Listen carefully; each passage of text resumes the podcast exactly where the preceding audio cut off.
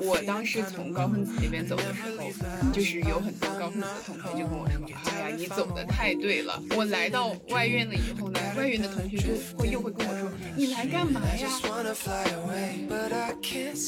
你们所有想的就是下完课之后要赶紧回家去练笔记、去积累单词、去看外刊，但是你就没有办法真的去投入到其他的领域去看一下其他的领域他们学了些什么东西啊，或者有什么新的感兴趣的东西。他说这就是我们这种班的一个弊病所在吧，很容易把自己困住。如果再给我一次机会的话，我觉得我还是会选择语言专业，因为是我当下能做出的最好的选择。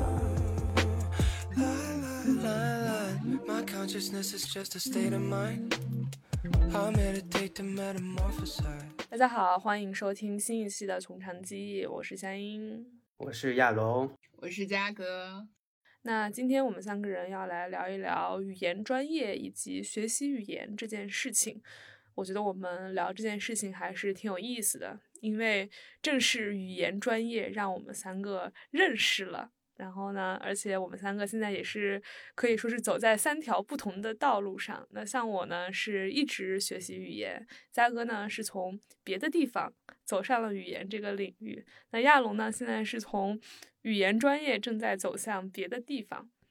嗯，所以说，希望我们今天可以聊出一些火花。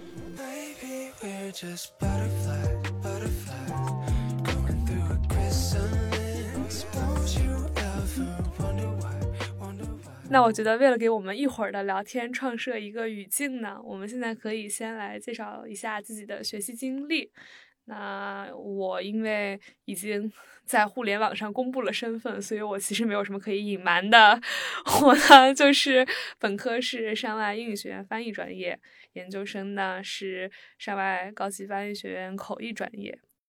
我本科是也是语言院校的翻译专业。然后毕业之后就来上外读会议口译专业，现在呢也想要去学习一些其他自己感兴趣的东西。我本科是四川大学高分子与科学。三哥刚才把自己专业的名字说错了。我本科是四川大学呃高分子科学与工程专业的。各位老师，对不起。呃，后面呢，因为对想要学点别的东西，然后去学了翻译。我研究生也是在川大读的，川大的外院读的。然后后来呢，就又来到了上海高翻。其实聊这个学外语的话题，都离不开这样一个问题，就是为什么我们三个人呃会一开始或者说是后来选择外语专业呢？我想听一听大家的理由。我高中是学理科的。但是在学习的过程当中，就发现自己真的不适合理科。我是花了高中整整三年的时间来确认了这一件事情，那就是我真的不适合学理科，就学的没有那些成绩特别优异的人，那些学霸他们那样轻松如鱼得水，学学的非常的吃力，而且自己那个时候自己的文科其实是非常突出的。然后就觉得啊，大学还是应该学一点自己想学的东西，然后就决定报专业，一定不要去报和理科相关的，一定不要带数学，尤其不要带物理。但是最后在选的过程当中，其实也是考虑了一下自己的长处吧，因为我从学英语一开始就是英语方面还比较的特突出，就成绩还一直都很不错，然后自己对这方面非常感兴趣。所以当时在报专业的时候就没有想到，觉得这样是不好的，因为很多人都觉得说啊，语言只是个工具，你去报语言专业学出来之后也啥都没学到。当时就还是觉得自己愿意去尝试，但是也没有报那种纯文学专业的语言，而是选择了翻译方向，因为翻译方向我自己觉得还是比较感兴趣的，比较实用的，能够在几个文化之间游走，这也是我比较感兴趣的原因。对，所以就最后我选择从本科开始就读翻译专业。嗯，那其实我和亚龙也差不多，就我们高中是比较重视理科的，然后大家也都会去学理科。我记得我们当时每四个班里面有三个班是理科班，然后有一个班是文科班，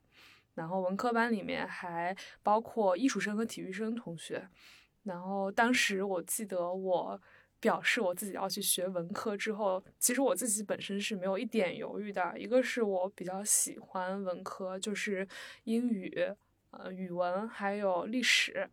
其他地理和政治就就倒还好吧。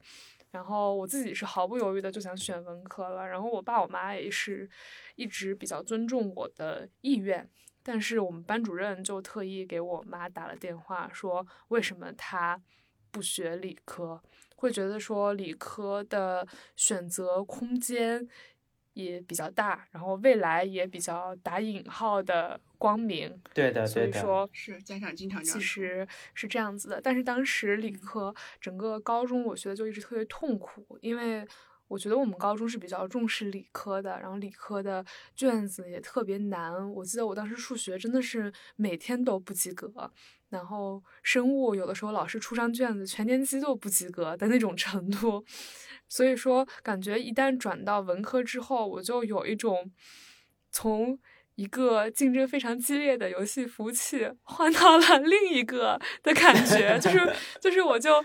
玩不过你们，我就不和你们一起玩了。所以说，所以说感觉整个得到了解放，然后就选择了文科。那至于为什么选语言专业，也是我觉得从小嗯对英语和语文的学的比较不费力，效果也比较好，就是一路上获得的正反馈比较多。所以说，才选择了语言专业。香音刚才讲的，其实还让我想起了一个小小的点，就是当时我选理科的时候，也是有很多科任老师，他都跟我讲说，你的语文和英文特别的优秀，等你学了理科之后就很占优势，就能够就是拉开差距。但后来在我两年半的理科生涯当中，我发现我理科落下的远远要多于我在英文和语文上比别人超出的，就让我很崩溃。没错，没错，我们老师当时也是这么说的。那嘉格为什么当时决定弃理从文了呢？哎，我其实吧，我感觉这个问题我已经被问过太多遍了，就自呃从我大三的时候。决定要去学口译的时候，我觉得就是两边都在问我。我原先的专业高分子那边的老师问为啥要走啊，然后外院那边的老师问你为啥想来呀？我，但是我反而觉得这个问题被问的越来越多了，但是我的答案呢好像越来越不确定了。我也是高中是理科生，我高中还是搞化学竞赛的，但其实我们学校反而是虽然文理都。挺强的，但是那一届是特别有一个特别特别厉害的文科班，然后老师就特别希望理科班的一些就是三所谓的三大科比较强的同学去学文，因为这样的话，因为你数学成绩如果比较好的话，学到了文科班呢会特别有优势。反正当时因为各种各样的原因吧，其实我本来已经都已经报了文科班了，呃，再加上家里面其实我妈不是特别愿意，她虽然没有直接出来反对。我的意见，但是他在那一个暑假就不停的暗搓搓的告诉你，你不然再想想，不然再想想，最后还是留在了理科班，也继续搞化学竞赛，也觉得还可以，但是嗯，后面反正顺理成章的，大学也学了跟化学比较相关的专业，但是学着学着吧，我就觉得，嗯，到了大三的时候，我开始觉得我不太喜欢进实验室。就在实验室里面做实验呀那些的，让我一方面觉得我胆子比较小，我一方面觉得有点危险，就是因为，嗯，我们的实验很多都是有机的嘛，所以倒浓硫酸啊那些的有很多，然后 嗯，合成做合成味道又很大，嗯，所以觉得就是比较怕吃苦，后面就想着有没有什么其他的路可以走。我也是，其实从开始学英语以来一直。可以说感是对语言比较敏感，然后一直英英语成绩都很好，然后又很喜欢看英文方面的书籍啊，呃电视剧啊这些的，反正就觉得理所又是比较理所当然的吧，我以为是比较理所当然的选择了口译这个道路。嗯，但是嘉哥，我就有一个很好奇的问题，你在转专业之前有没有听过这种语言专业不好找工作，尤其是英语专业这种论调？有没有想过，呃，跟就业有关的这种考虑呢？对的，对的。呃，其实有，然后，但是我觉得可能因为我在两边都待过，我就会觉得吧，其实就是不同的专业之间啊，虽然肯定有一。对对，有一些那种可能确实是，呃，怎么说？客观上来说啊，有的专业肯定是真的比有的专业更好找工作。但是啊，我是觉得不同专业真的有那种一山看一山高，呃的那种感觉。我当时从高分子那边走的时候，就是有很多高分子的同学就跟我说：“哎呀，你走的太对了。”然后我来到外院了以后呢，外院的同学就会又会跟我说：“你来干嘛呀？”对，就是两边都觉得别人更好，就真的是那个那个咋那个话说的，the grass is greener on the other side。嗯，所以我觉得不管是在哪个行业吧，我当时的感觉啊，就是你如果坐在这个做到了这个行业里面很靠前的这个位置的话，你肯定是会有饭吃的。我当时还是抱着一个比较理想的这种心态进来的。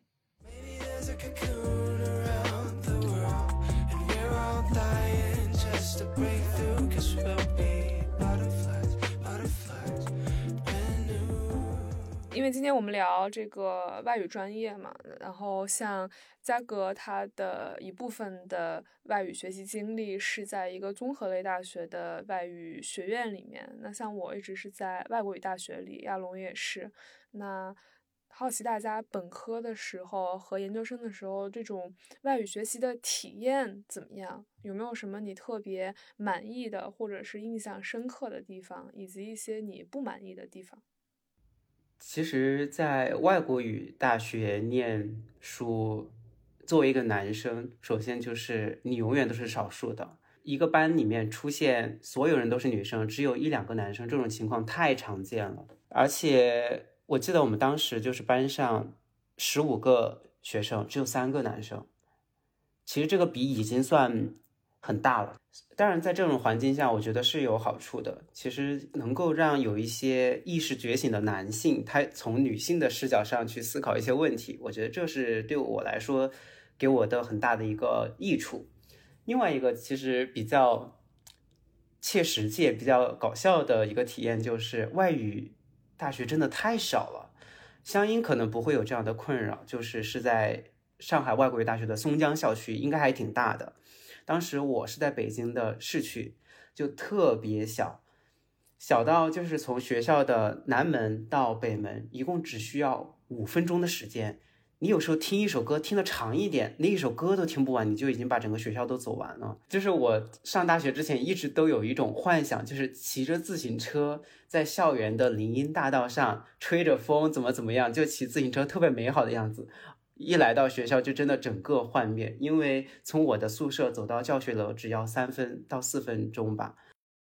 刚才亚龙说，我应该没有体会，其实我也是挺有体会的。就我们学校和亚龙学校比，可能 挺大的，但是，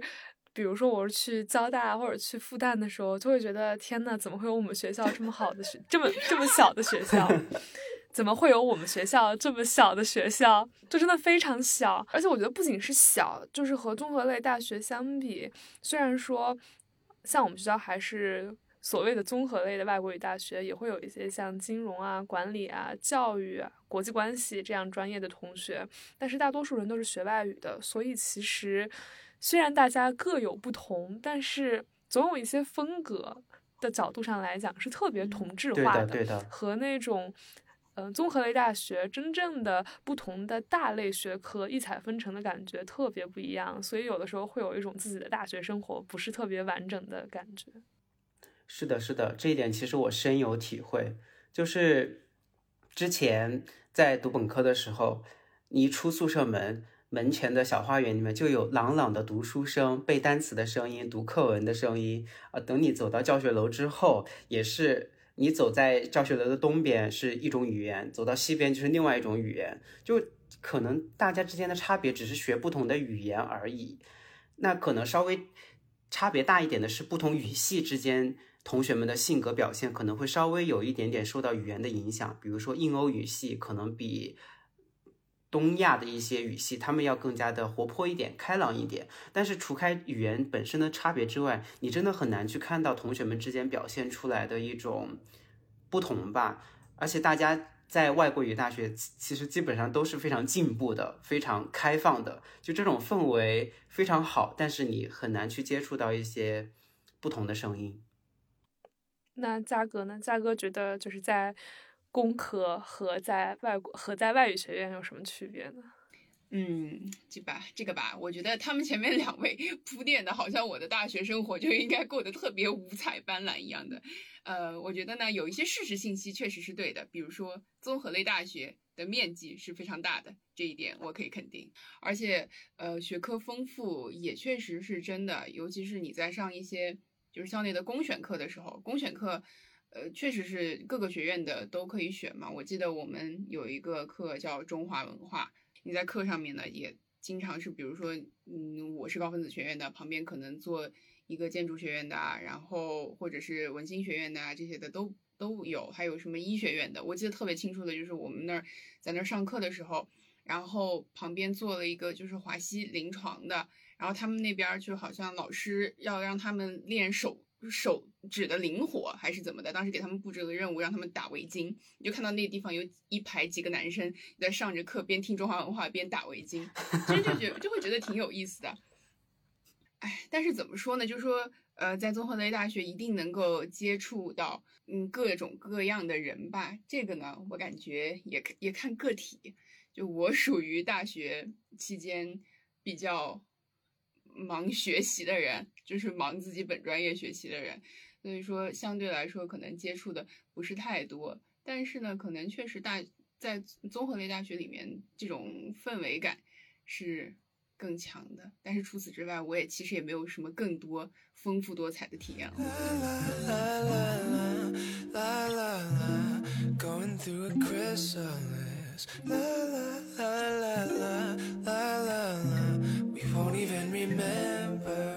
除了这个之外，其实我还挺好奇的，尤其是对亚龙他们的翻译专业挺好奇的，是嗯。课程设置吧，就是或者是学习的体验。因为虽然说我本科是翻译专业，但是其实我上的对于这种我们叫 language enhancement，就是你这种语言促进的课程以及文学类的课程加起来，其实是比我上翻译类的课程要多很多的。就我本科的时候，除了那种最基本的英语精读、泛读。听说读写这些课程之外，还上了一些像什么语言学呀，嗯，各种各样的文学，什么英国文学史、美国文学史、诗歌、小说、戏剧之类的课程。但是说翻译呢，其实我就只上了基础的口译、笔译，然后呃，文学翻译啊之类的这种课程，就是还蛮少的。那我不知道你们那边的情况是怎么样的。其实我们这边恰恰相反呢，比如你刚才说的一个语言的提高这方面的课程，听说读写，我们是大一会有很多很多这样的课，基本上大一全是这样的课。但是大二之后，因为我考进了我们学校的实验班，然后其实从大二开始就是完全是以口译为重，笔译为辅，然后是中英法复语的一个学习。当时就已经是在学习交传，从大二就开始学习交传。然后大三接触同传，学习同传，就是其实到最后真的是语言，就是拔高类的课程不会有特别多，包括你刚才提到的各种文学、艺术类的语言艺术类的这种课程也，我猜是几乎没有的，几乎没有的。但是可能我们在精读课上可能会涉及到一些，我们一开始进去就偏正经，比如说股市啊各方面的东西，有好有坏吧。我觉得这种。课程的设置，就如果按说按照课程设置的话，大四理论上来讲，我们应该进行法语中法交传，但是我们达不到那样的程度。对，其实就是很难去你通过一个两年的一个不是全身心的投入的一个语言学习，就达到交传的程度，其实是非常困难的。我我觉得忘记是当时我们学院的哪个老师跟我们说过了，就是他翻译本身对自己的语言能力是有一定的要求的。所以说，你会不会觉得本科大一大二的时候就开始学翻译、上口译，嗯，会有点力不从心的感觉，或者是说这种课程的设置，你觉得是不是科学呢？其实我们当时也有老师提到过，但他可能不是不是侧重于能力方面，你跟不上，或者是你学不会，他反而是说，就是我们成立这样一个班之后。班级的一个重心完全就是口译为主，然后再偏一点笔译。他说，就是你们这样学习下去，会把自己困在翻译的这样一个盒子里面，你们没有办法去看外面的世界。你们所有想的就是下完课之后要赶紧回家去练笔记，去积累单词，去看外刊。但是你就没有办法真的去投入到其他的领域去看一下其他的领域他们学了些什么东西啊，或者有什么新的感兴趣的东西。他说这就是我们这种班的一个弊病所在吧，很容易把自己困住。至于说能力方面，因为毕竟。在进这个班之前是有一个能力方面的测试嘛？可能大家水平都还 OK，就是翻译方面可能还都还算是能够跟得上应付。我不能把话也说太满，万一我的老师听他觉得，你那叫应付嘛？你那叫完全跟不上，那就很尴尬了。对，所以总体上来说，觉得思维上可能会受到一定的限制吧。这其实挺讽刺的，因为。本来翻译应该是要打开你的世界，但是你过多的去关注翻译之后，其实就反而使你的世界更加狭窄了。对，这是我当时的一个体验。哇，我觉得这个。这个其实是一个很有意思的话题，这也是为什么我刚才觉得说可能要把语言真的练得稍微过关一些再来学翻译的理由，因为这样的话可能就不是特别会沉溺于技术啊，还有单词啊之类的这些东西，然后它就可以真正的作为一个去拓展你思维和世界的这样一个窗口吧。是的，是的，我觉得这方面可能就是因为我本科学习。的时候跟大家环境太不一样了。我的感觉是这样子的，因为我是理工科嘛，理工科的学生，反正好像是非英语专业的学生，我们就是学两年的那个叫什么大学英语。像理工科的学生啊，大学如果你选择不管就不管英语了的话，其实我感觉你就可以不管了。所以我们当时。呃，辅导员其实刚进校的时候，他就跟我们说过，他是非常注重学生的成绩这一块的。他就希望我们，对吧？辛辛苦苦学了这么多年的英语，然后高考大家也都是考的成绩还行进来的，嗯，就不要这样子在大学把英语这样荒废掉。所以呢，他就一直提醒我们不要放下英语。我自己呢，也是因为一方面很喜欢英语，一方面也真的觉得很可惜啊。高考结束之后，是我人生的英语的巅峰了，觉得就这样的放掉特别可惜。所以说，其实我反而觉得在大学四年期间啊，是我学习英语最主动的四年，就因为真的是没有人管你，你爱学不学，最多就是考个四六级嘛那种的。四六级，我觉得如果你英语本身基础不错的话啊，然后又愿意再突击那么一下的话，基本上都没有什么问题的。所以说那四年反而是我在，嗯，就是听说读方面主动摄入最多的。我我现在回想一下，我反而觉得就是这种方式对我来说是最有效的，因为是我去想，我想学，所以去学的。我觉得在这个阶段反而是对我就是英语能力提高最大的。那包括我后面研究生的时候进到了外院之后，可能就比较像。你们经历的那种模式了，就是呃各种英语的方面的加强，然后还有呃主要就是翻译、笔译、口译啊这些的加进来。但是我当时的感觉就是，可能也是一开始都是接触的比较严肃的那种话题，一上来就是各种领导人的讲话，然后正经类的。嗯，我当时的一一下的感觉就是，哎呀，我想象的英语就是语言它实现的功能。就是这样子吗？我一下子觉得有稍微有一点点失望，然后也觉得有一点点无聊，所以我感觉我当时转了转了这个专业以后，其实经过了挺长一段时间的适应的。主要我感觉是心态上面的一个适应，因为我觉得我当时以前自己学英语的时候，我学得挺开心的，但是我一下子来到一个新的环境以后，我觉得嗯，反而是有一些不适应，觉得有一些落差感。我不知道是不是任何换专业的人都会有这样的感觉啊，但是我感觉这个当时对我来说挺明显的，也受到挺大影响的。嗯，就是他想的没有你预期的那么好。对我感觉，我对于就是语言它实现的那种功能啊，尤其是那种交流感，其实，嗯，我感觉可能更接近咱们就是现在 CI 的这种提倡的这种比较灵活的交流感、沟通感。然后我们强调脱壳嘛，你把意思说清楚这种的。但是我可能就是，嗯，因为之前没有接受过，就本科没有接受过那种翻译方面或者是语言方面的。培养，然后一下子进到一个，就是他开始教你怎么记笔记，你怎么把哪个词儿听清楚，就然后哪个词儿到哪个词儿转换，你你应该把哪个东西备注，我就一下子觉得自己像个机器一样，嗯，觉得很没有意思，对，所以这是我当时比较痛苦的一个事情。对，我觉得大部分学翻译的可能都会有这样的一个阶段，就非常的痛苦学的。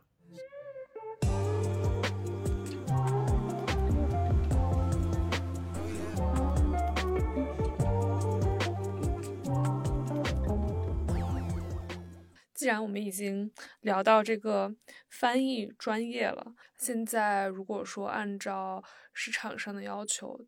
就打引号的市场上的要求吧，就无论你是去做自由，还是你进大厂，或者是进公司内部做翻译，其实对你学历的门槛卡的还是挺高的嘛。然后，但是现在好像全国它能够颁授 MTI 学位的学校可能就有二三百家吧，应该。然后像有很多学校，它本科的时候就会开设这种口译专业。那像我们学校的话，其实刚才我也说了，就是翻译和文学专业在课程的设置上其实差的不是特别大，就是更注重于语言的基础。这种感觉吧，或者是语言本身这种感觉，但是也有像亚龙他们学校这种本科的时候就已经开始非常密集的来锤炼你的口译和笔译技能的这种学校。所以说，你们对这个 MTI 专业有没有什么看法呢？或者你会不会觉得它有哪里好或者哪里不好吧？我仔细想了一下，好像我都没有想到什么好的地方，全是我想要吐槽的啊！我现在我觉得我就要谨言慎行，我要慢悠悠的说话，我要理理一下思路，不能我说出太大逆不道的话，会被人骂死。就是我觉得 MTI 专业，我感觉其实大家去考这个专业挺盲目的，包括我自己当时考研的时候。我当时的想法就是，其实我就是完全是一个空白的心态去考的，就是我不知道我将来想做什么，但是翻译的确是能够开拓我眼界的一个东西，这是我本科也一直在做的事情。我本科就一直在通过翻译去开拓我的眼界，去学新的东西。那我就想，那既然我不知道我未来到底想干嘛，我就再读一个 MTI，就再学一两年的翻译。然后再探索一下自己到底想干嘛。其实我当时是这样的一个想法，然后最后考上之后也没有去读吧，就感觉是因为 MTI 首先学制其实两年挺短的，两年因为是学位教育，你第一年进去学习口译。你第二年其实就应该找工作，忙毕业论文。其实你没有太多真正沉下心来去学习口译的一个时间，而且你还是口笔译并重，你并不是说你只学口译。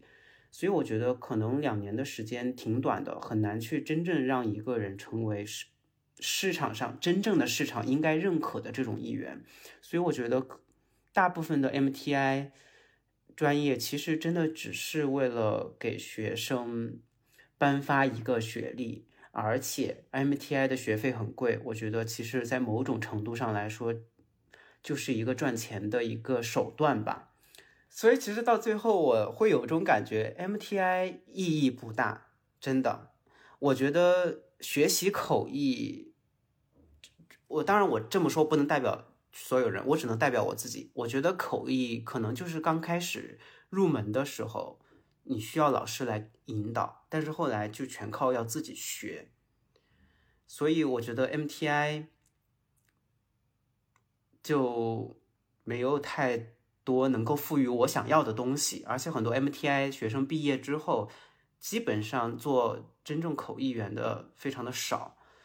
都还是去纷纷转向，比如说去做老师，比如说去做文职工作各方面的。其实真正说要去做口译员的话，非常的少。这也是为什么我觉得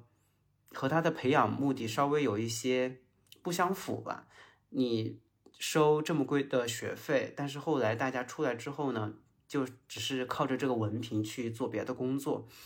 当然，大家都是要赚钱，都是要养活自己的。但是，我觉得从某种程度上来说，这和他的一个宗旨还是有一点相违背吧。接着刚才亚龙的这个话说，我就想起了一个至今让我历历在目的场景，就是我们两年半前吧，两年多前开学典礼的时候，学校开学典礼的老师就问我们说，大家在座多少是将来想成为。口译员想做翻译，然后才来读的这个学校，然后所有的人几乎所有的人都举手了，但是反而你看，现在过了两年之后，大家毕业，其实真正将来去做翻译的同学，就真的是，虽然是建立在我们学校人数比较少、录取人数比较少、基数比较少的这样一个基础上来说，但真的就是屈指可数，literally 屈指可数。就我觉得 MTI 这个。专业它诞生的背景可能就是一个开放的环境下，然后全球化越来越强，交流越来越强，那么我们就需要有这么一波翻译的人。然后第二点就是，其实教翻译是一个门槛很低的专业。就比如说，你要是想开一个非常 hardcore 的科研的专业的话，其实你就需要有很强的科研能力的人来背书。然后你还需要那些有非常硬的学术背景的人来当老师。那像开一个 MTI 专业的话呢，其实门槛就比。那些低很多，那顶多是我花几百万来造一个同传教室，对吧？啊，当然并不是一棍子打死所有的 MTI 专业的意思啊。当然还有很多 MTI 专业，他的老师是非常不错的，但是就不可否认，的确是有一些鱼目混珠的 MTI 专业还收着非常贵的学费，来怎么说呢？来贩卖大家的梦想吧。然后再就是，我觉得，嗯，一些文化还有社交媒体的助推，其实也是有的。比如说像上外高翻一开始火的时候，不就是因为翻译官吗？对吧？前两天还看了一个新闻，说吴京他们要翻拍一个那个。翻译的故事讲的好像就是一个什么？对，讲的好像就是一个那种驻外大使的翻译吧。然后凭借着自己的机智，怎么怎么样扭转了一个非常严重的危局。然后我在想，但是看觉得天呐，这个看完之后，不应该是鸡皮疙瘩都起来了。对，不应该是上外高翻，应该是外交学院的报考人数应该会激增吧？但。具体我忘记是什么剧情了，我们可以把它放到下面的相关链接里面，应该是已经立项了的一个电影。然后除了这个之外，就是不知道从什么时候开始，那个总理记者会上张璐他们就忽然火了嘛，这应该也是激起了很多人的向往，包括最近的张晶也是，然后还有一些。呃，社交媒体上的博主吧，对，就是嗯，自己本身的实力先不说，会把，因为其实流量密码就是把这个职业包装的非常的高端大气上档次，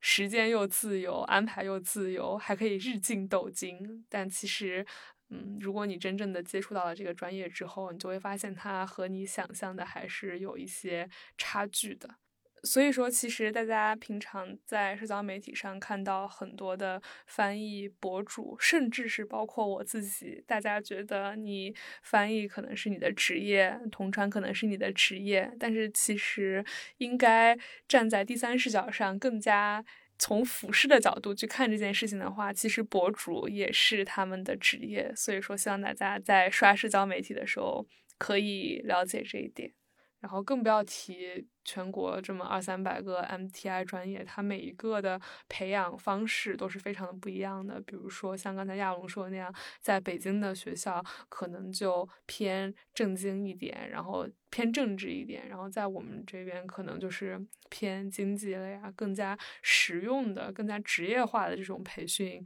嗯模式。再加上有这么多学生进来了，它的市场真的可以消化这么多的学生吗？就，嗯，就是虽然我们不能否认口译员或笔译员这个职业它本身存在的必要性，但是现在大家这么多人都会说英语。然后全球化的状况，就像我们前几天提到、前几期提到的那样，也不是一个像 MTI 的鼎盛时期那个全球化那么好的一个状况。所以说，我觉得，嗯，可能我对于 MTI 专业的未来走势和发展还是存疑的吧。我觉得不光是各位吧，我们学 MTI 的人。对这个专业本身持有一些疑虑，其实我相信，包括教我们的一个一些老师啊这些的，他们肯定，其实我包括我其实都有听到过很多的老师，其实也对现在的专业设定啊各方面的安排，觉得还是存在很多的呃可以改进的地方的。那我刚才听先听亚龙说的，首先就从他说自己呃很多人考 MTI 是比较盲目的。就我感觉确实是这样子，然后甚至说，呃，不光是 MTI，也不光是语言这个专业吧。其实我觉得很多时候，呃，考研你抱着一种什么样的心态呀，这个都是很很难说的。就包括像我们理工科的这种专业，你有没有，其实到了研究生阶段，就一下子就会从原先的呃学习书本知识、打理论基础，以及一下子就进到实验室里面了。你需要。科研的各种点子才能行，那很多人就是没有做好准备，本科直接出来工作，反正也就稀里糊涂的考了研，然后再进了实验室。其实呃，研究生阶段的科研也一直做的很艰辛，很艰辛的也有很多，所以我觉得这个其实在各个专业也都存在的，但是 MTI 确实挺严重的。然后另外，嗯，包括后面香音说的这个，呃，很多在。各种社交媒体上的这种所谓的呃同传大神引号，他们贩卖梦想吧，确实一方面他们肯定是把这个职业过分的浪漫化了，然后还有一方面，我觉得可能嗯，确实是你你就站在在主可能在辛苦的备考中的这些学生的角度上来想啊，肯定嗯，大家都希望能够找到一个怎么说这自己人生中的。能够特别特别热爱的、特别特别理想的一个目标，本来在处于非常迷茫的阶段的话，觉得有这么样的前方有这么样一个东西，就好像一个指路明灯一样的，是我能跟着往前走的。但是我觉得哈，就是真的冷静下来看一看、想一想的话，嗯，我其实是特别想问的，就是你们真的觉得，就是人生中是存在这样一个？怎么说，像使命一样的这种让你热爱的东西，你可以一直坚持到底的吗？我觉得对于大多数人来说，这个是不太现实的。就是你抱着这样子的一种把这个东把这个东西捧得这么高的这样一个心态去接近它的话，你走到跟前的时候啊，我觉得是肯定会失望的。对，所以我觉得可能大家看待 MTI 的这个心情、这个态度，也可能需要一定的调整。不然的话，我觉得这个不光是说你之后会不会失望的问题啊。就算你不会失望，我觉得这个心态肯定是不太适合你，就进到 MTI 以后能够非常有效的学习的。因为我当时其实就是抱着一种，嗯，好像从一个专业脱离出来以后，然后寻找自由，然后寻找呃这个人生的意义的这种程度。的心情走向了这个新的专业，肯定就会迅速出现一些落差呀。所以我觉得这个，嗯，可能大家从心态上面也需要进行一定的调整。对，刚才嘉哥说的这一点，我也特别的赞同，因为现在还有一个月，差不多就要到考研的时候了嘛。但是也不是说泼冷水吧，就是我觉得无论报考什么专业，最好建议是适度的管理一下自己的期待值，因为像我也发社交媒体嘛，但是我从来不敢 在我的这个媒体平台上跟大家说学习翻译专业有。多好，然后挣的有多多，能见的世面有多广，然后反而我比较喜欢去发啊，我平常学的有多苦，我本身有多菜，因为确实这就是我进来这个专业的真实感受。嗯，就像我刚才说的那样，你不可否认一个好的笔译员、好的口译员它的存在价值，但是它的这种。比例吧，和现在的这个所有的 MTI 专业培养出来的学生人数肯定是不成正比的。就真正好的口译员、笔译员的数量是非常少的，而且就从我身边的这些厉害的老师啊来看，他不仅和你的这种语言能力和知识积累有很大的关系，他可能还和你的经验、你的数的年轮，还有你这种。怎么说呢？天赋有非常大的关系，所以我觉得就是应该管理一下，建议是管理一下自己的期待。然后我也经常在我的媒体平台上发这样一句话，就是我真的不想给大家一些不切实际的希望。但是啊，也并不是说这个专业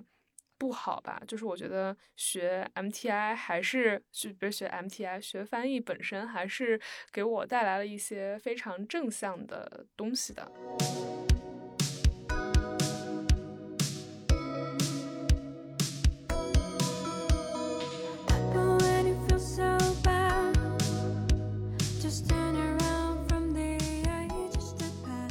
其实也有这样的感受，倒不一定是局限于学翻译，是可能我可以从更大的一个角度来聊一聊，就是学外语，它其实的确是给我很大的一个改变和影响。因为其实你从高中进入大学，是从一个完全封闭的一个环境，只知道高考，只知道数理化这些的环境，进入到一个相对比较开放的你。会陡然接触到非常多的信息，你要自己去处理的这样的一个环境。那这个时候，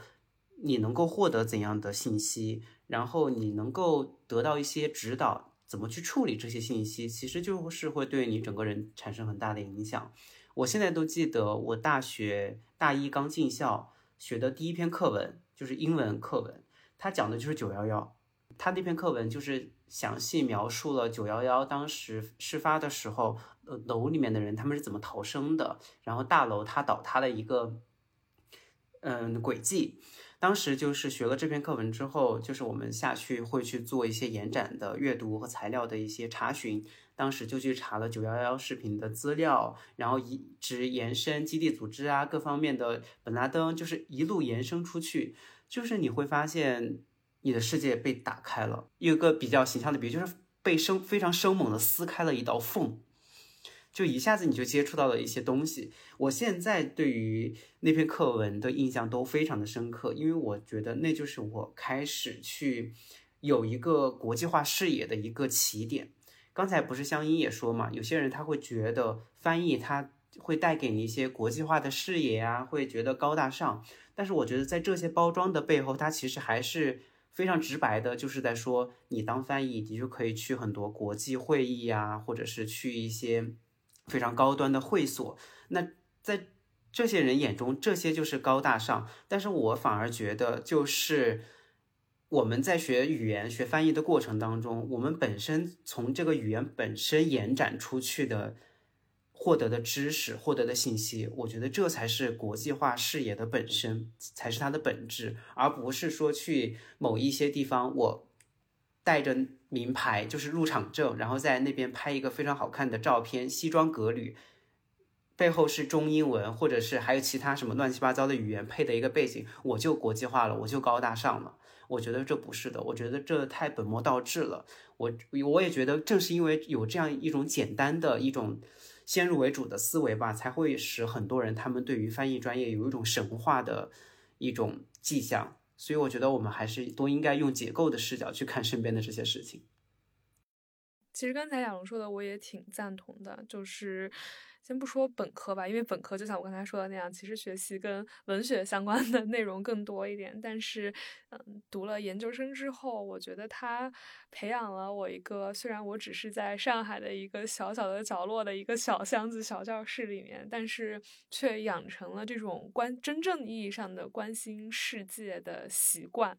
就是甚至会觉得说，不是啊，关心世界就是我这个人多么的这种海纳百川，而是关心世界是我的一个责任和义务，就是既是我专业对我的一个要求，后面也会觉得啊，是我作为一个公民应尽的一种义务吧。就包括其实身边的氛围也还挺好笑的，就虽然大家有的时候也会聊一些什么美妆、穿搭、八卦，哪里好吃哪里好玩，但是嗯，经常。大家一起聊今天又发生了什么？嗯，国际上哪个角落在打仗？国际上哪个领导人他又在做什么幺蛾子？大家经常会聊这种事情，然后对此抒发一下自己的见解。其实某种程度上，我觉得也打破了大家对于女生的一个刻板印象，因为你知道，就是啊，又要说了，我来自沙东，沙东最大的政治家就是出出租车司机和酒桌上的爸爸，你知道吗？但是大家会觉得啊，女生小女孩子家对这个东西可能不是特别感兴趣，但是我觉得身边。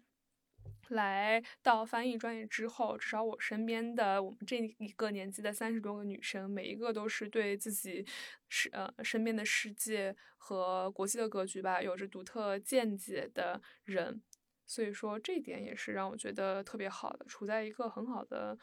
同伴的环境之下。是的，我觉得可能除了他们两个谈论的就对世界大事这方面的关心呢，我觉得语言它学习语言它带给我的特别深刻的一种呃影响的，就是你能够通过别人的，就是原本是别人的一种语言啊，呃，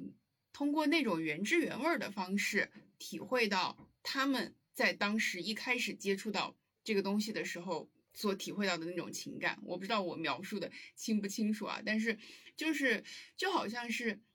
嗯，比如说你在读一篇英文的这个东西，它可能有一定的年头了，就你你一开始读的可能并不是英文的，然后在后面呢，你再去读英文的时候呢，你就会觉得啊，原来那么多年前的第一批读到的读到这个东西的那些人，他们的感受是这样子的。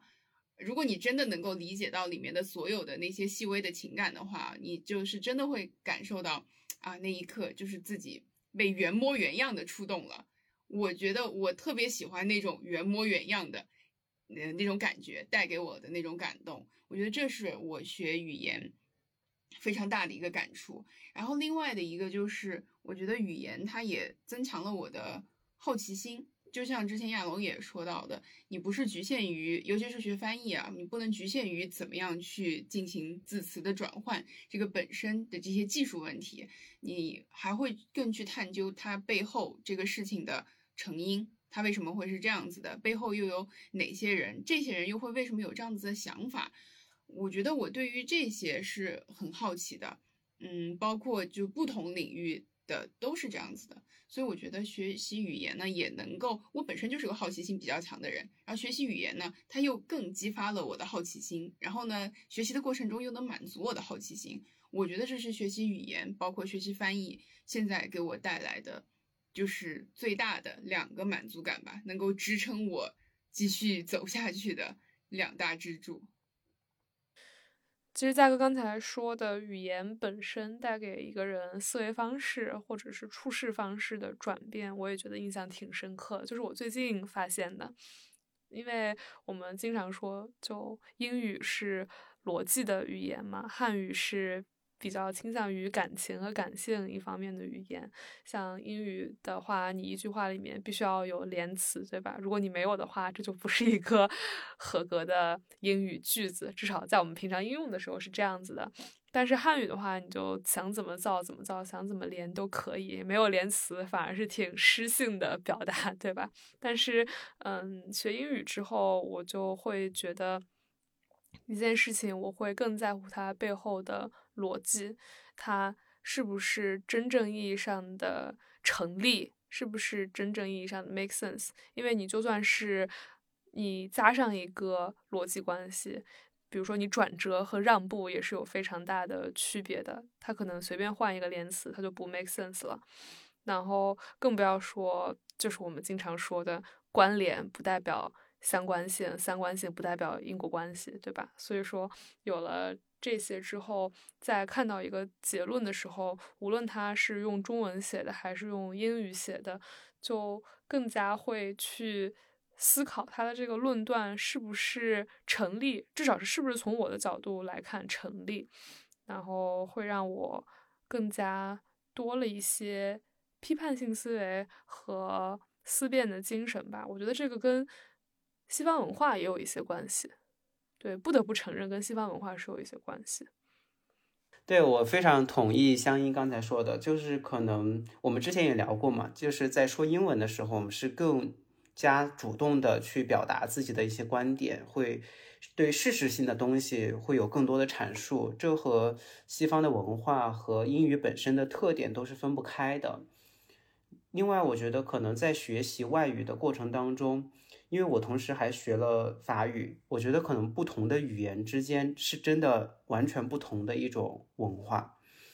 会在你说不同的语言的时候，也会给你整个人带来一个气质上的一种转变。这个是之前香音也提到过的，所以我觉得可能是在学习不同的语言的过程当中，会让你看到有多种可能性，你不。仅仅是在说中文的时候，一个比较安静的、比较斯文的、说话比较含蓄的人，你也可以是在英文当中一个非常热烈的、非常去激烈的和别人去争辩东西的一个人，甚至是你可以是在法语环境下说着非常浪漫的、非常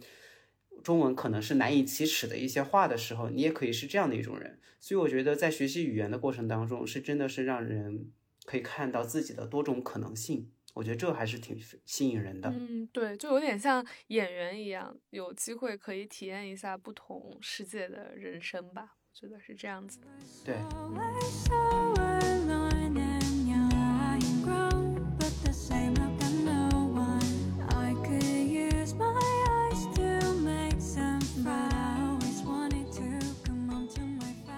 那其实就我个人而言吧，我觉得除了。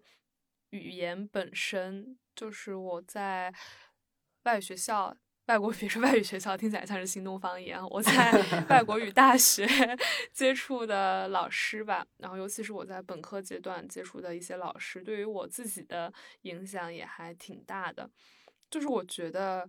我不知道你们相不相信这种观点啊，就是语言和文学和文化，它是可以塑造一个人的性格和处事方式的。其实我们一开始就是一直在聊这些嘛，所以我相信你们两个也是相信的，就是。其实本科的时候，我刚才说我们上什么戏剧课、诗歌课、小说课，你要让我背，你要让我说一些什么选段什么的，可能十首里面我还记得一首就已经非常的不错了。但是我觉得，就是那些课，它教会我的是一种审美的视角和一种如何去欣赏那些文字的方式，还有我在本科的时候碰到的一些老师。嗯，他们看起来都非常的温和包容，然后 就像是我说的，说这样说虽然不太好，就是最近我的理想的生活状态，就是对我未来理想的生活状态是安贫乐道，就是我觉得可能不平吧，但是我觉得老师们就是会有那种非常的嗯从容的感觉，然后不会去因为这个。社会的节奏特别快，会打乱自己的脚步。整个人还是沉浸在那种文学和诗的生活状态里。看到那些老师，我就会觉得，我想成为和他们一样的人，不想成为这种在整个社会的 hustle and bustle 里面晕头转向的人。所以说，我觉得这也是学。外语专业给我的一个改变吧。如果说嗯，学别的专业的话，可能即便是我心中有一个这样的生活的理想，但是我也可能很容易会被带着跑。但是现在我觉得，是因为之前学过的那些东西，让我现在有底气，呃，我可以气定神闲的成为这样的一个人。对，听起来可能有点虚无缥缈，但是就是我最近的一些小小的想法。没有啊，我觉得，我觉得可能。可能理解了，确实是。然后包括还有之前，嗯，亚龙说的，就呃，香依也说到了嘛，就是学习语言会塑造一个人的性格。然后，哇，我我我刚是不是说过？我刚有没有说过？我才意识到，就是我是只有我是我们三个里面就只有我一个，就完全就只会两门语言。就你们都是属于就是更更高阶的选手。嗯，确实是我像我的感受呢，那确实就只有英文了，因为而且尤其是我感觉来到上外以后，嗯，我们上外呃教翻译又是更强调这种实用实用性嘛，不管怎么样，反正我们的基准就是你要把话说的让人听懂，所以在这种想这种条件下，尤其是在说英文的时候，你就是在想把这个东西怎么样最简单的、最明白的说出去。包括说中文的时候也是，我们就没有练什么那种很大稿啊，就很官方的那种东西，或措辞比较含糊的那些东西，就是想要怎么样直接把话说清楚。我觉得其实好像真的对我的性格也造成了一定的影响，就是我好像也真的就变成了一个更加直接，呃，表达什么东西就是会嗯更加实话实说的一个人，也不会去想特别多，纠结特别多。是这样的话，我就这样说。嗯，我觉得目前来说我还挺满意这种状态的，对，就是还挺好的。而且包括来到上海以后，在 CI 遇到的这一帮老师，确实是真的让我感觉就是能力又强，人品又好的一群人。而且看着他们就让我觉得很安心，就是不管这个世界上还有什么样的。就是纷繁复杂的人在卷来卷去啊，或者怎么样，就是这群人就是很单纯的在这里，就是做着翻译，做着口译，教着学生，一心一意的为着学生。我觉得，对，就是让我会觉得很安定，很舒服。没错，就像刚才，嗯，嘉哥说的那样，我之前可能也在哪里说过吧，我忘记了。就是我觉得像本科的时候，英语学院的那些。老师吧，一部分老师是我的生活状态的理想，但是我觉得高帆这边的老师就更像是我的职业理想，就是你有一定的职业的能力和素养，然后你还遵守你的职业的准则。然后你本身这个人性格又很好，又很会和别人沟通，然后你还把你的技能传授给下面的人，所以说就像我们刚才说的那样，就是虽然有可能有一些不是特别理想的 MTI 专业，可能有一些不是特别理想的口译员，而且可能不是特别理想的这一部分是占大多数，是占大部分的，但是有了高班的这些老师，会让我有一个将来我想要。达成的目标，就是虽然我知道我离那种状态还非常的远，但是会让我觉得我想做到像他们一样好。是的，是的，是的。然后刚才嘉哥说这个英语表来高翻之后学翻译之后的表达，我觉得也是的，就是之前我说话也会有点那种磨磨唧唧的，现在我觉得会变得更加的清晰有条理了。什么事情呢？我都想。用总分总结构来说，先说一个大框架，然后一点、两点、三点、四点，然后再最后结束收尾。特别是遇到那种说话逻辑不清楚、吞吞吐吐的，这种我对于这种行为的忍受度就一下子降低了。是的，是的，就真的很难去接受那些冗杂的、非常不精简的语言。那其实你们两个都是从老师这边得到很大的。嗯，鼓励吧，可以说是。那我其实从一直学语言的过程当中得到鼓励的，更多是来自于我的同学、我的同辈。当然，就是我本科的老师特别的好，就是尤其是不管是我的辅导员老师，还是我的导师，还是我的任课老师，都非常的好，也带给了我很大的影响。但要说最大的影响，其实是来自于我的同学。因为我们这个班比较特殊，每一届都只有十五、十六个人，然后其实是真的，虽然大家嘴上说着觉得很可笑，但其实到最后是真的有一种传承在，就是从一二年开始办第一届，一直到后面一年一届，一年一届。其实最后回过头来去看这样一个项目，发现做议员的真的是少数，非常少，可以说是比屈指可数还要少这样的数量。这其实对我来说是非常受用的，是为什么？因为我觉得，首先这个班是群英荟萃的，大家都非常的优秀，非常的有性格。不仅能从他们身上学到这一点，另外一点就是，你真的能看到很多可能性。就大家从不同的专业相聚到翻译这一个点，但是不停于翻译，不会就此止步，而是从翻译再次积蓄能量，积蓄。往下去走的力量，然后就发散到各个不同的领域。我觉得这一个事实是真的让我感到非常的安心，这是让我安心的一个点，就是我不会只停留在这一个地方，我不会被困在原地几十年。这可能对于我个人来说是莫大的安慰。就是我的学长学姐很多非常的优秀，也前往到了世界各地，做着不同的工作，有非常精彩的生活。那包括我自己的同学也是，大家现在都有着自己非常精彩的一些生活，就会让我觉得有些事情你是可以去尝试的，你要大胆去尝试，因为你不去尝试，你就永远不知道你能不能做成功。这也是为什么我现在就决定要转换赛道，就决定还是希望做一些自己想做的事情吧。我记得我本科有一位学姐。她当时是毕业的时候，也是去了不同的领域，然后她说了一句话，其实我挺感慨的，然后我也觉得是一直激励我到现在的。但是我当时其实并没有理解的，就是直到我最近开始去思考转换赛道的时候，我才真正的去感同身受这句话。她当时是由于孙杨当时接受。法庭审判的时候，不是大家都在热火朝天的讨论那个翻译的问题。然后我的这位学姐，她就在朋友圈里面发了这样一条，她说，这就是她希望去做别的事情的原因。她希望能够成为桌子上开口谈判的那个人，她不想成为一个人背后去复述这个人说话的这样一个角色。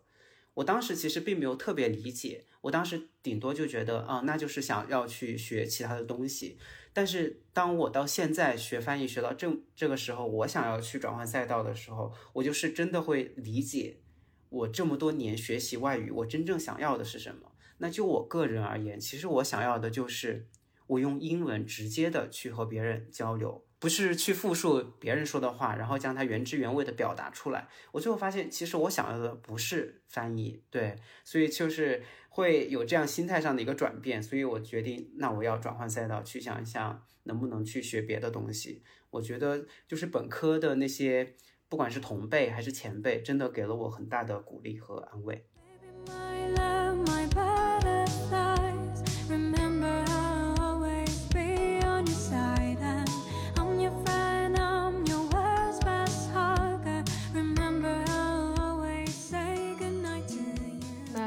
既然我们说到了转换赛道这个话题，就不得不提一个所有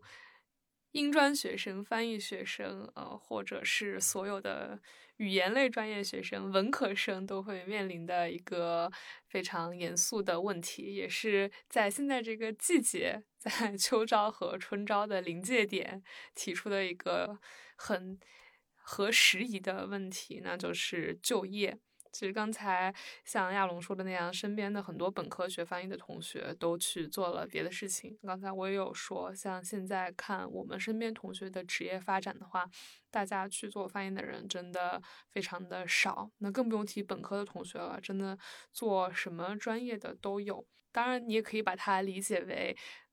如果比较乐观呢，就可以理解为他们通过英语、通过翻译这个桥梁去做了别的事情。但是肯定也会有的人。甚至是有的学翻译的人、学英专的人，自己会觉得是因为学英语没前途，再去转别的专业。我我记得我之前在那个也是在社交媒体平台上有一个印象特别深的留言，我刚才把它翻出来，我想给大家念一念。他说：“ 总有人说英语没有前途，可是像。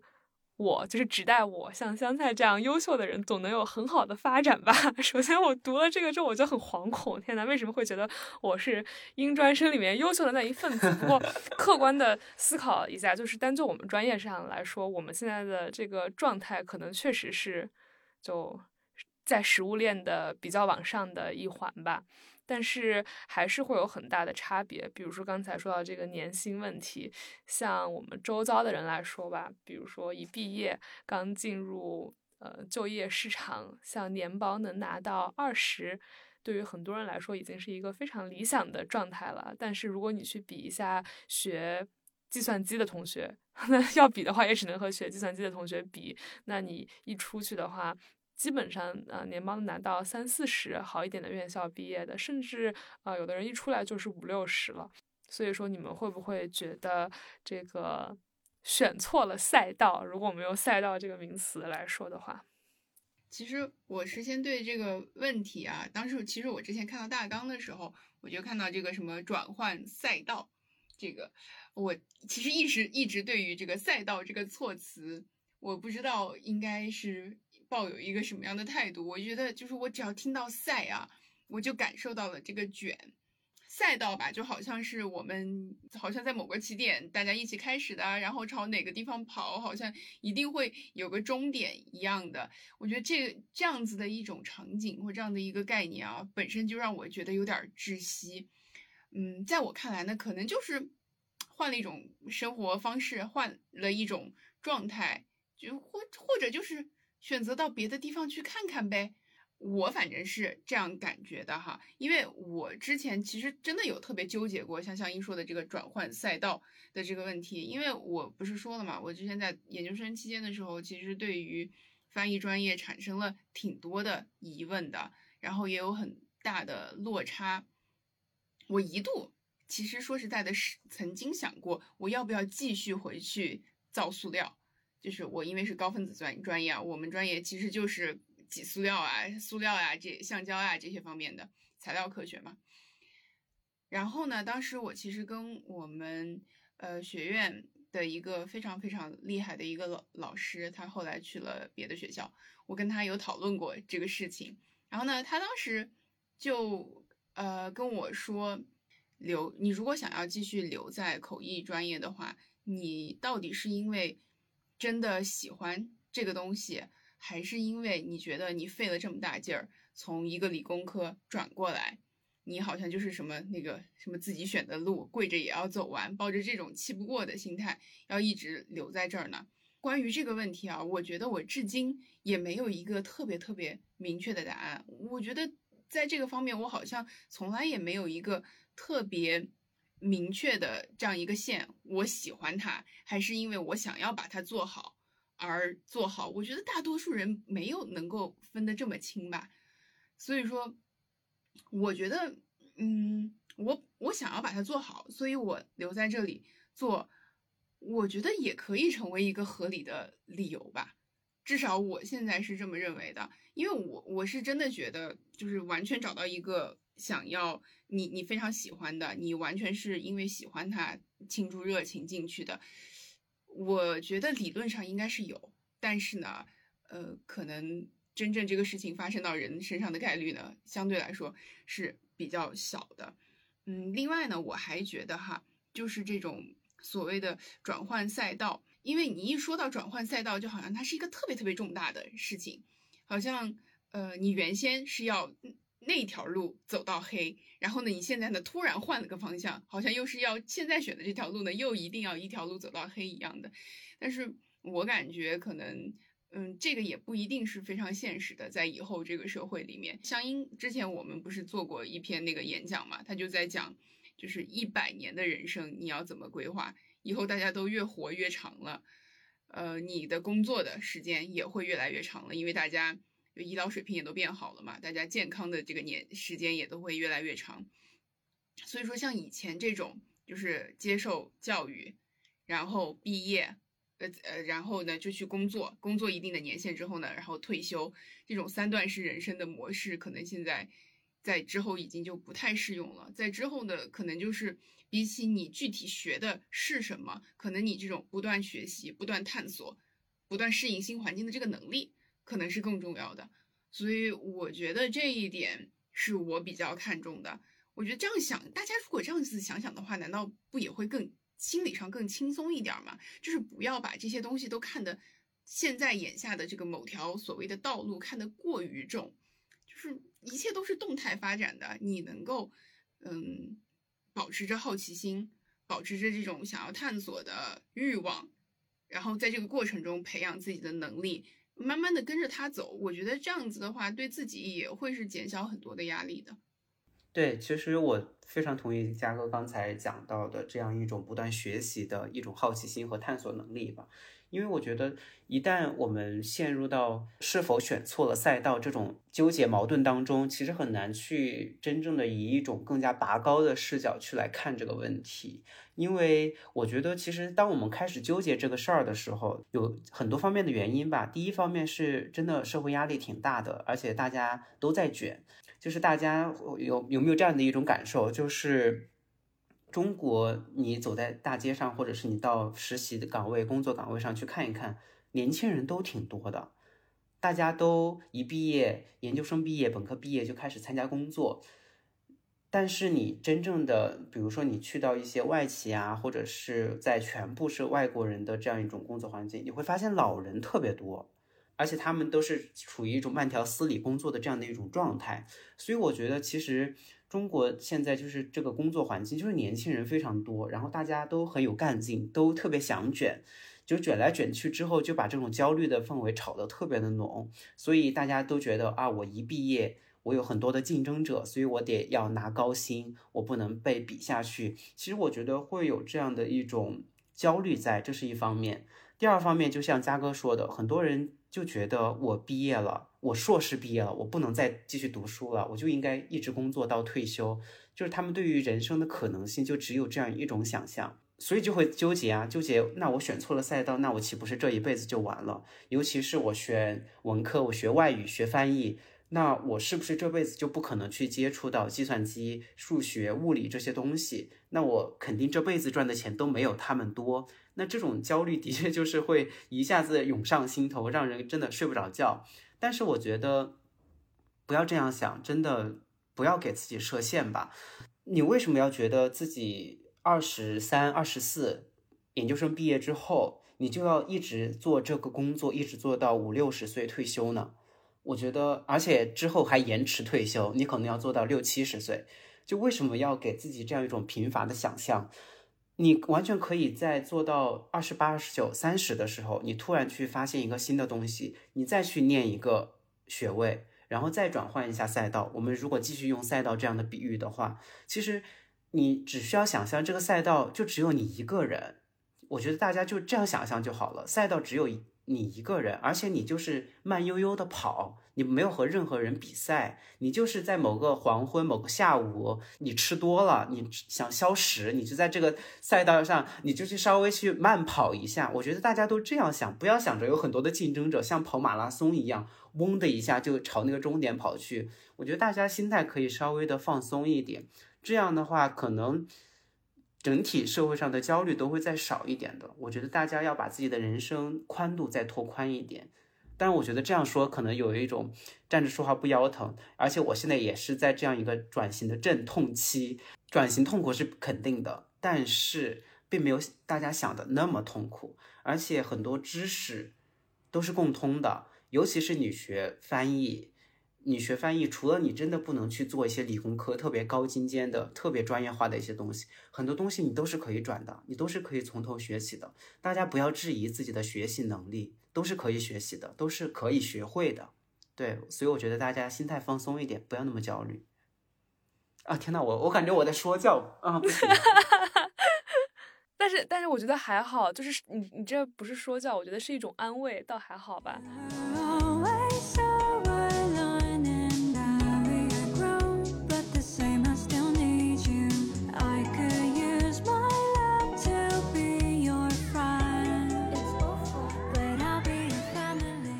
这个作为大纲上“赛道”这两个字的始作俑者，对，是我先写的大纲，然后“赛道”这个词也是我用的，但是我用的“赛道”上面打引号了，因为我本身特别不喜欢“赛道”这个词，因为我觉得。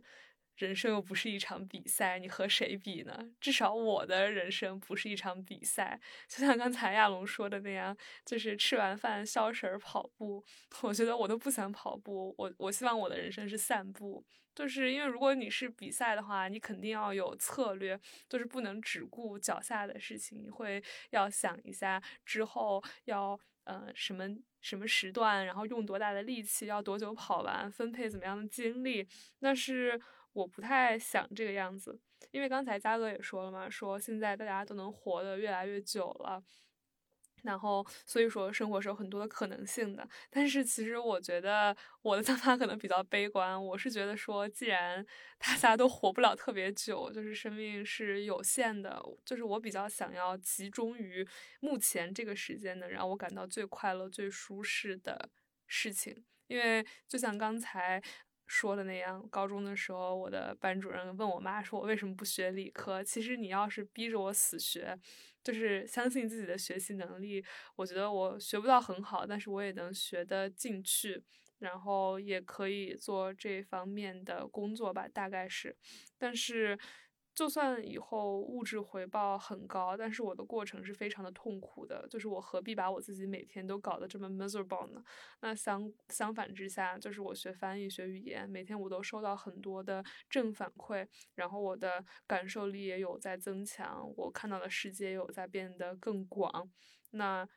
当下的这个瞬间，我活得特别幸福。那其实我觉得对于我来说，这就够了。当然，我说这句话的基础上，对我也怕别人觉得我们站着说话不腰疼，因为就是现在，首先要建立在你有一定的物质基础，但是对于物质的欲望又不是特别强的基础上。当然了，如果你就是想和别人比，你将来就是嗯，有要给自己。争取一个非常物质上富足，给你的小孩争取一个非常物质上富足、有竞争力的成长环境的话，那现在确实是应该卷，确实是应该及时的从文学这条赛道上 挪开自己的脚步，换一条赛道。对对，如果是，但是我觉得，如果说你真的在这个，就像我，别说你吧，就是我。就像我一样，真的在现在这个生活状态下挺舒服的，然后物质上也不至于特别不好，是一种安贫乐道的一个状态。那我觉得维持现在也没有什么不好的。而且你知道，就是让我想起来本科的时候，也是本科的时候，有一个老师说了一句话，是我特别喜欢的一个老师。他现在也是高翻的老师，是负责笔译的，就是翻译《霍比特人》的吴刚老师。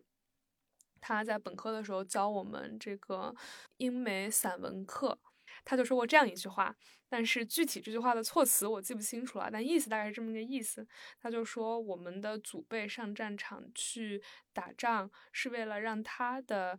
儿子、他的后代可以学建筑、学经济学、科学。然后我们的父辈他们去学建筑、学经济学、科学，是为了让他的孩子可以学文化、学艺术、学音乐。我觉得这个是特别有道理的。然后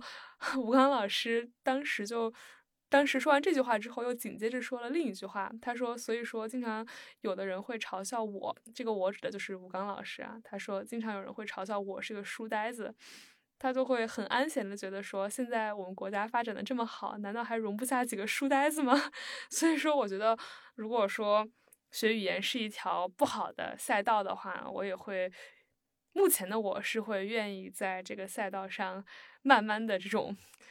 怎么说呢？就是 像蜗牛一样慢慢的爬吧，因为我觉得当下的这种快乐是比较重要的。当然，如果说未来发现了。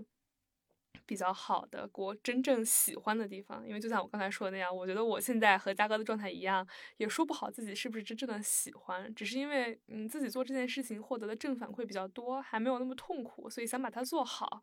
然后也是一个不错的谋生的手段，所以说就想接着做它。但如果未来发现了一个更好的，方向，我更想去的方向的话，也会像亚龙现在一样，就是毫不犹豫的就就去了，因为我觉得大家都要活得有想象力一点嘛。再补充一下香音他说的那块儿，就是确实，我觉得大家在听我们说这一段的时候呢，确实要考虑到各自对于呃生活的具体要求是什么样的。因为我觉得你就就拿我说吧，我觉得我已经在最近这两年就意识到了，我好像没有办法真的去实现，就是咱们老一辈说的那个什么年纪做什么事儿。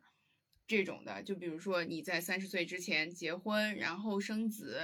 然后呢这样子过你平稳的一生，我觉得我没有办法做到这一点啊。那我不如就呃放轻松的来呃好好的想想呢，具体这个自己之后的道路该怎么走。但是如果就比如说各位如果还有什么家庭方面的压力啊，这方面一些硬性的条件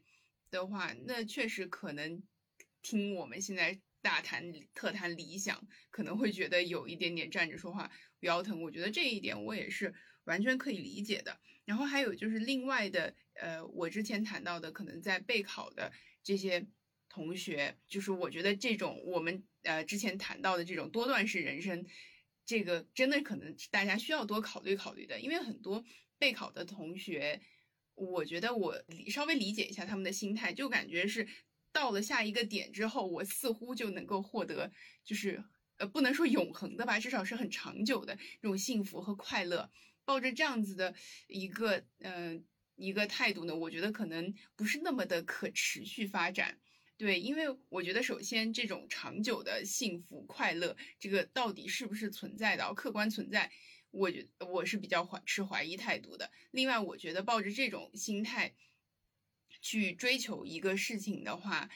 嗯，这个过程首先会给你造成很大的压力，然后呢，你真的到达了那个点之后，又会产生很大的落差。所以我觉得就是各方面吧，大家心态都能稍微调整调整，这样子会更好一些。对，我觉得我们现在好像李佳琦的直播间呀，就是我们一直在我们在卖力的吆喝，但是我们背后还是要写着“理智购物”四个大字，就是 希望我们只是观点的交流。就虽然可能这个播客听的人也不是很多，但是如果你听了的话呢，希望你在对自己的人生和对自己将来的理想做出判断的情况下，然后再听我们现在讲的话。也可以不要听进去，左耳朵进右耳朵出也行。对，对啊，我们也就是普通人，在这里分享一下自己的观点。是的，现在说的我很，现在说的我很没有物欲，但是或许等着十年之后，我就忽然想结婚，想生小孩，然后我也想要开始学编程，然后卷起来了呢。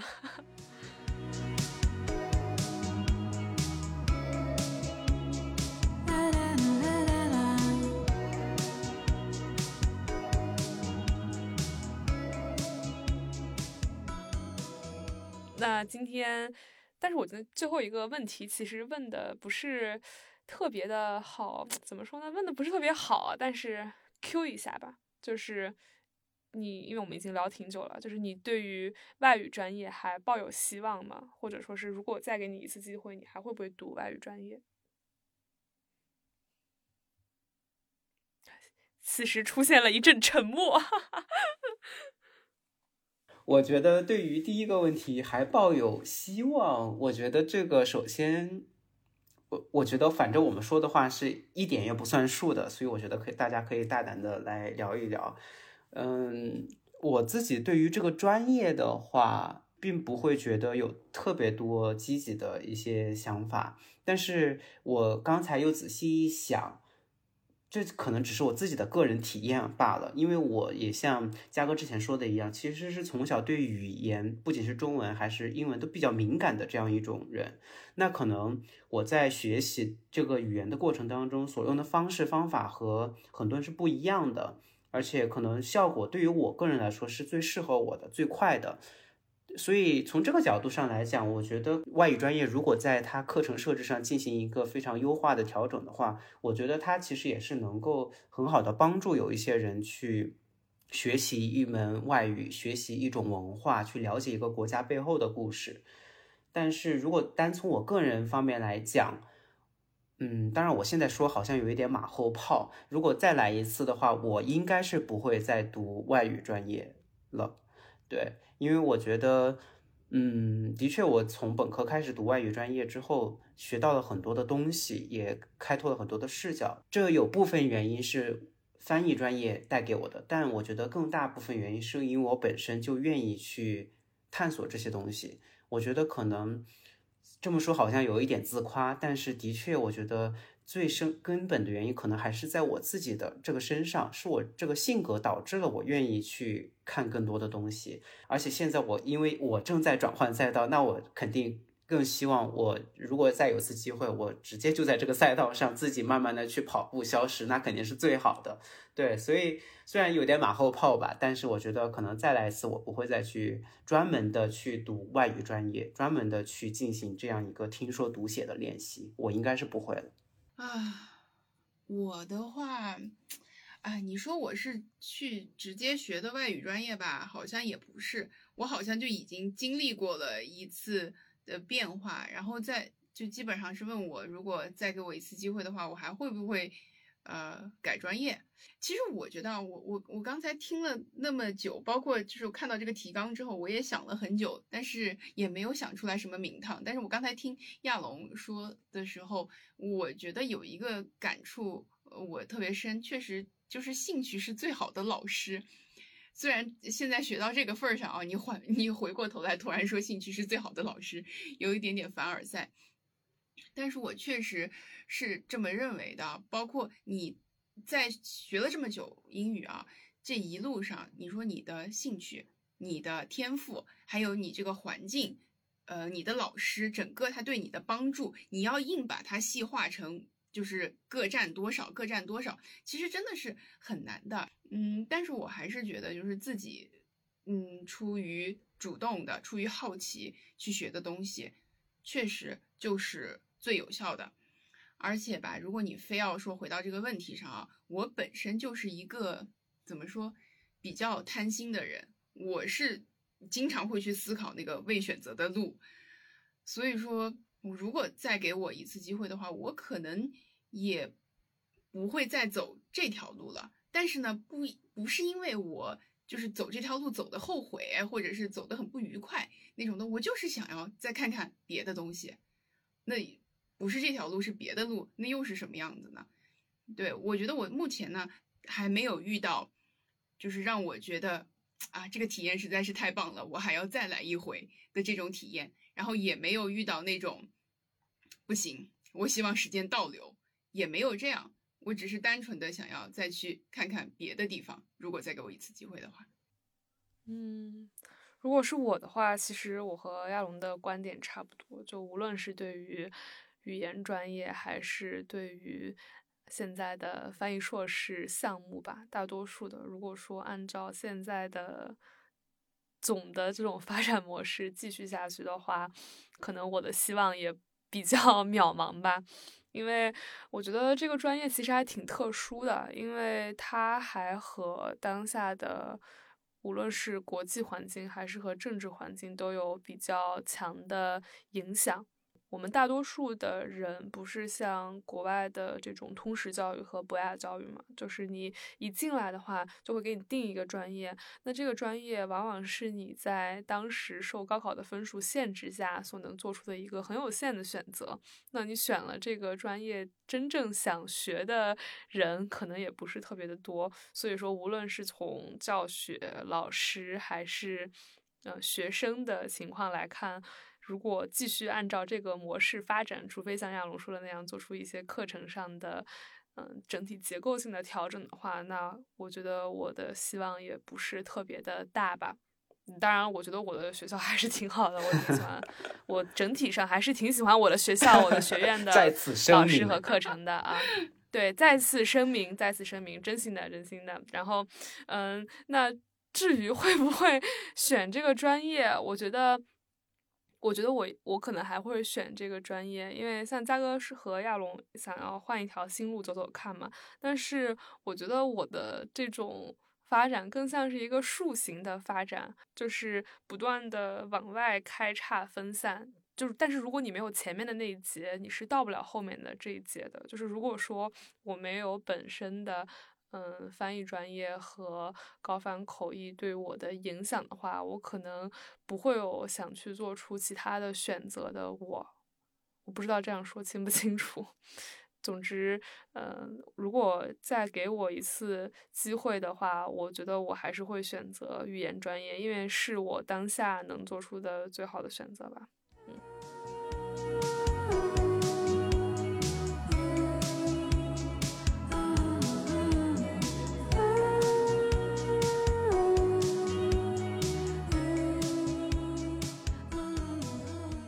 那我们今天的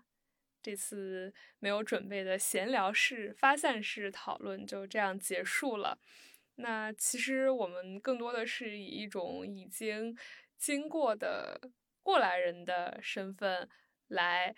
探讨的嘛。那因为已经经历过，所以说肯定是对于他的期待会减少，对于他的比较不理想的部分感触会更深。但是这并不意味着我们就觉得它是一个不好的东西。再次声明，所以说，在嗯一个月之后就要考研的朋友，还有已经保研的朋友，还有明年三月想要报考上外 CI 的朋友们，就是 我觉得还虽然说要管理期待，但是还是可以适当保有一些期待，因为只有自己进来体验过，才可以评判这件事情好不好嘛。而且我觉得，就是无论好坏，它都是一个经历，让你的故事丰富一点。其实我觉得也是很好的。嗯，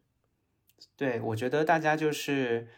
不不需要去特别去神化这样一个专业，觉得它多么的高大上。当然，也不需要去特别的去贬低它，觉得它一无是处。大家就抱着正常的去经历一段人生的这样一种态度来学习就可以了。就不要特别的功利，说一定要去进入 MTI 之后拿多少的年薪，见多少的领导人啊之类的这种特别功利的目的，就不要有这样的目的，就进来去丰富自己的视角，体验人生就好了。帮方亚龙 disclaimer 一下，虽然听起来像是说教，但其实是一种安慰，对，